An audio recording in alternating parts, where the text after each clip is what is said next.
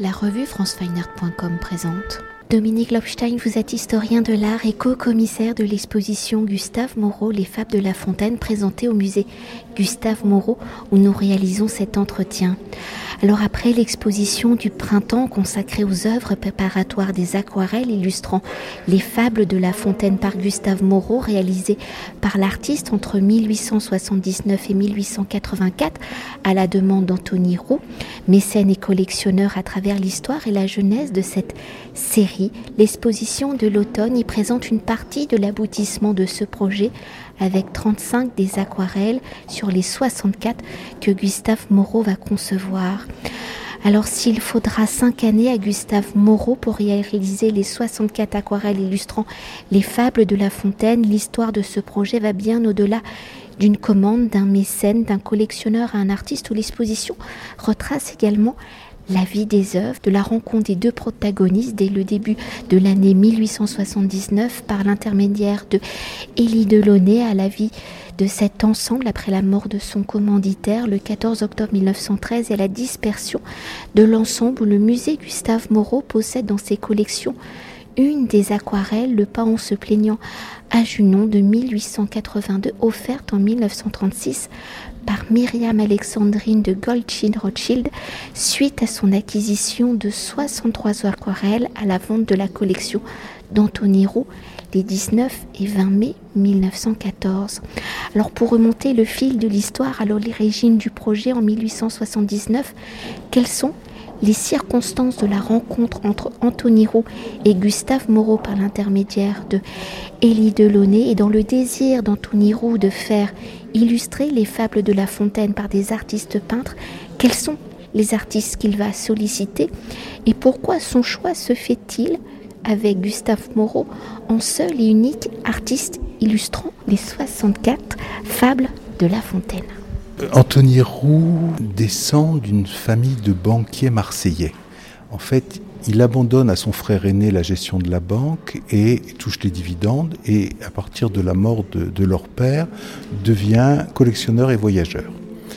Donc il achète d'abord des peintres de la région marseillaise, il va acheter Ziem, il va acheter Ricard, et puis il a envie de, de passer un peu à la postérité. Et il se dit qu'il pourrait faire comme les fermiers généraux du XVIIIe et commander des illustrations pour une nouvelle édition des Fables de La Fontaine.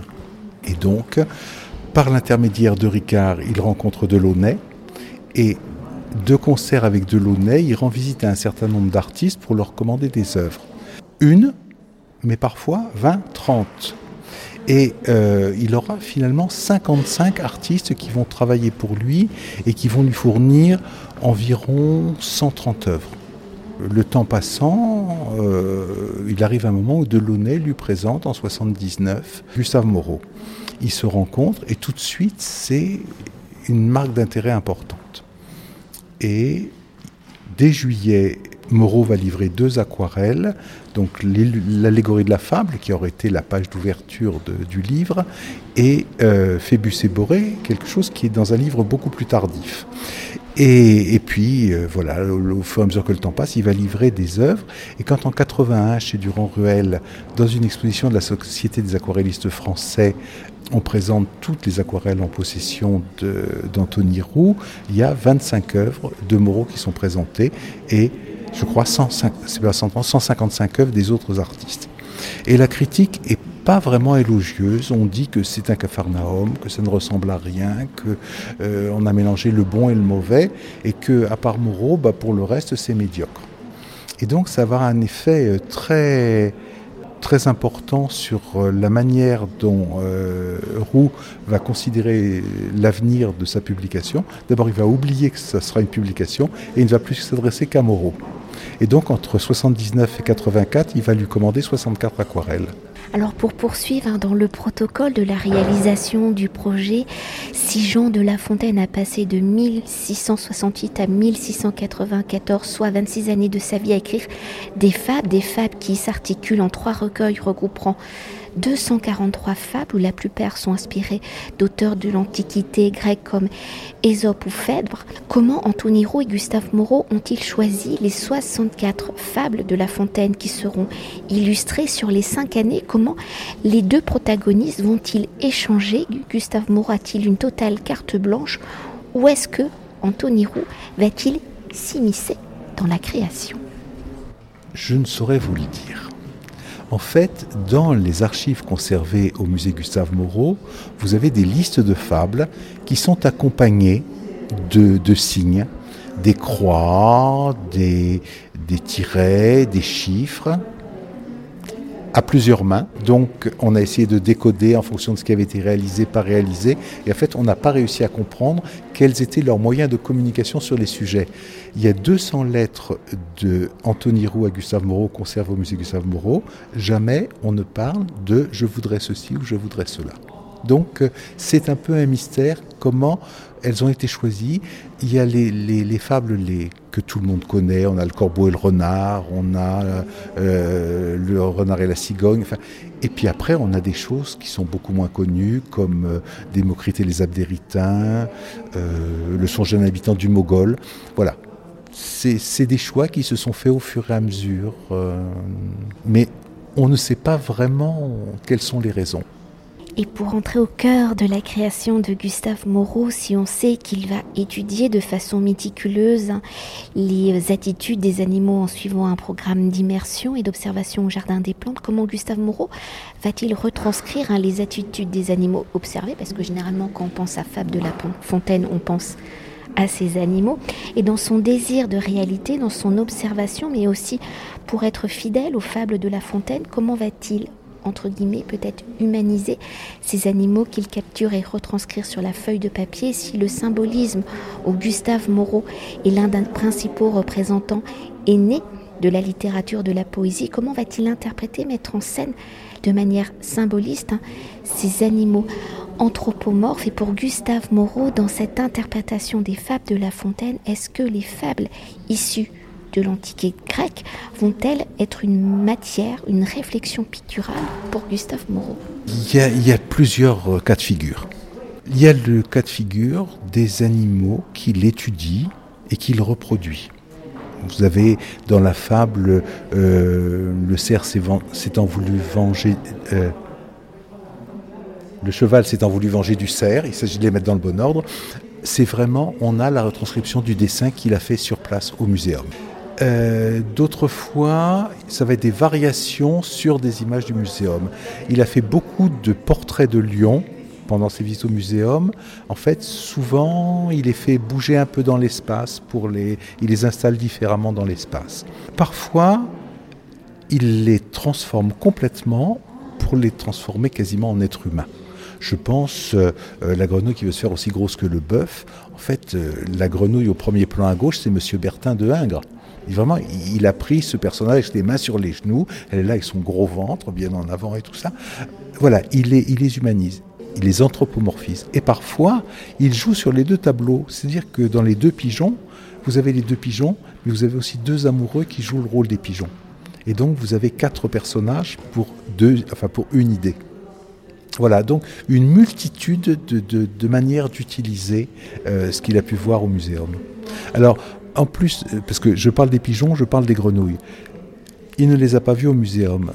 En fait, Anthony Roux lui a fait livrer dans son atelier des animaux. Quand ils étaient jusqu'à l'agneau, il les a fait livrer dans l'atelier. Et euh, à partir donc de ces, ces gens qui étaient euh, chez lui, il a travaillé. Et alors vous avez des lettres très drôles d'Anthony Roux qui va chez Desrolles, qui a pendant longtemps été un taxidermiste. Il va chez Desrolles et il commande les grenouilles. Et donc dans une lettre, il explique à Moreau comment faire vivre pendant huit jours des grenouilles. Mais comme il est, il est gentil, il lui dit, mais avant qu'elles ne meurent, lâchez-les dans votre jardin. voilà, il veut les rendre à la nature.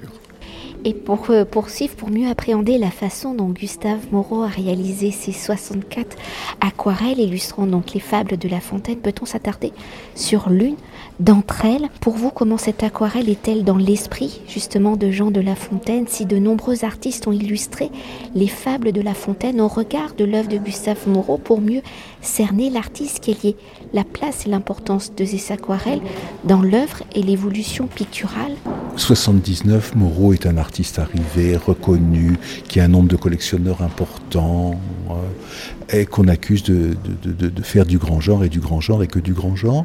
Et il a peut-être aussi envie d'aller vers quelque chose de nouveau. Et les fables, c'est pour lui l'occasion de montrer qu'il est capable de, faire plein de choses différentes. Et euh, en allant au muséum, en faisant du paysage, parce que quand il peint le Chanel roseau, c'est du paysage et uniquement du paysage, eh bien, il veut, il veut montrer qu'il a une capacité d'invention qui va bien au-delà du symbolisme dont il ne se revendique pas vraiment, bien au-delà du grand genre, qu'il est ouvert sur d'autres positions esthétiques. Pour évoquer l'histoire de ces aquarelles, hein, peut-on s'attarder sur la vie des œuvres après la vente du 19 et 20 mai 1914 Si Myriam Alexandrine de Goldschmidt Rothschild va en acquérir 63 sur les 64, aujourd'hui l'exposition en réunissant 35 d'entre elles, cette exposition est exceptionnelle. Alors comment les œuvres vont-elles être dispersées? Certaines perdues, dont 28 ont été spoliées pendant la Seconde Guerre mondiale. Après la mort d'Anthony Roux en octobre 1913, sa femme et ses neveux préparent la, succession et préparent une vente des œuvres.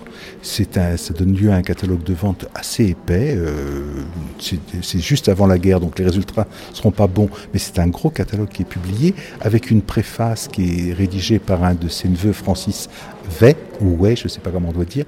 Et euh, dedans, il précise qu'a été distrait de la vente les 63 trois aquarelles qui appartenaient encore à Anthony Roux, puisque Anthony Roux avait, vendu une des aquarelles qu'il avait commandées à Moreau, qui est celle qui représente, qui illustre la fable L'homme entre deux âges et ses deux maîtresses. Donc celle-ci avait disparu. Il en restait 63, et en fait, l'auteur de la préface précise que la collection a été vendue à un amateur des arts connus. Et effectivement, très vite dans la presse, on apprend que l'acquéreur est Myriam Alexandrine de Goldschmidt Rothschild, et donc euh, qui, va, les conserver. Donc euh, c'est une Rothschild fortunée, et elle a au moins trois résidences à Paris, à Boulogne-sur-Seine et en Normandie. Et elle répartit, avant la guerre, ses collections entre les trois lieux. Une partie des œuvres vont être spoliées, pas toutes. Il y en a qui ne quitteront jamais Paris. Et puis d'autres sont euh, emportés de ces résidences vers le musée de l'Orangerie pour être regroupés pour partir en Allemagne. Et là, il semble qu'il y en a une qui soit perdue. On ne sait comment, il y en a une qui disparaît. Et les œuvres partent en Allemagne. Et d'Allemagne, elles vont partir en Tchéquie. Et à la fin de, la guerre, en fait, le, le, château dans lequel elles sont conservées est bombardé et brûle. Et donc, apparemment, une partie des œuvres sont détruites mais ce qui est conservé, en fait, sera rendu tout de suite après la guerre à sa propriétaire, bon, qui, est mort dans les années 50, et depuis, euh, les, œuvres ont changé plusieurs fois de main, mais la, vraie histoire romanesque des fables, pour moi, ça s'arrête euh, dans les années 40 avec la spoliation. Et alors, en 1936, comment euh, choisit-elle la fable qu'elle va donc offrir au musée? Elle ne le précise pas. Et, euh, on a, le, musée conserve la lettre par laquelle elle donne le tableau, mais en fait, elle ne viendra jamais au musée. C'est une amie à elle qui se chargera de la transaction. Elle donne, mais c'est tout. Elle, euh, elle reste extrêmement discrète. Euh. Il y a toujours beaucoup de mystères sur ces aquarelles. Mais pour conclure notre entretien, pour mieux appréhender justement la genèse de ces 64 aquarelles, entre les 35 aquarelles et la quarantaine d'études préparatoires présentées, comment avez-vous articulé l'exposition? L'exposition reprend-elle la chronologie de leur création? C'était un grand débat méthodologique qui nous a occupé un certain temps parce que chacun avait son avis sur la manière de présenter très vite, on est arrivé à deux possibilités. La première était une présentation dans l'ordre de création, qui avait beaucoup d'avantages, parce qu'on pouvait suivre euh, certaines choses, mais qui avait un gros désavantage, c'est que huit de ces œuvres n'étaient pas datées, et certaines étaient livrées par lot, huit d'un coup, mais après un an sans livraison. Donc, est-ce qu'elles avaient été livrées au début, à la fin, au milieu? Ça, personne ne pouvait savoir. Et donc, j'ai lutté contre. Et, j'ai proposé que on le présente dans l'ordre d'écriture et de publication des fables. C'est pour ça qu'au-dessus de chaque fable qui est exposée, vous avez le titre, le numéro du livre et le numéro de la fable, parce que en plus, ça donne quand même une information, c'est que si les six premiers livres sont plutôt inspirés d'Ésope ou de Phèdre, la suite est plus euh, euh, inspirée par les fables perses et indiennes. Et donc, on voit bien aussi qu'on change de registre, et en changeant de registre, on change de, type d'illustration. Donc, euh, finalement, j'ai emporté la manche. merci beaucoup. Mais je vous en prie, merci à vous. Cet entretien a été réalisé par franceweiner.com.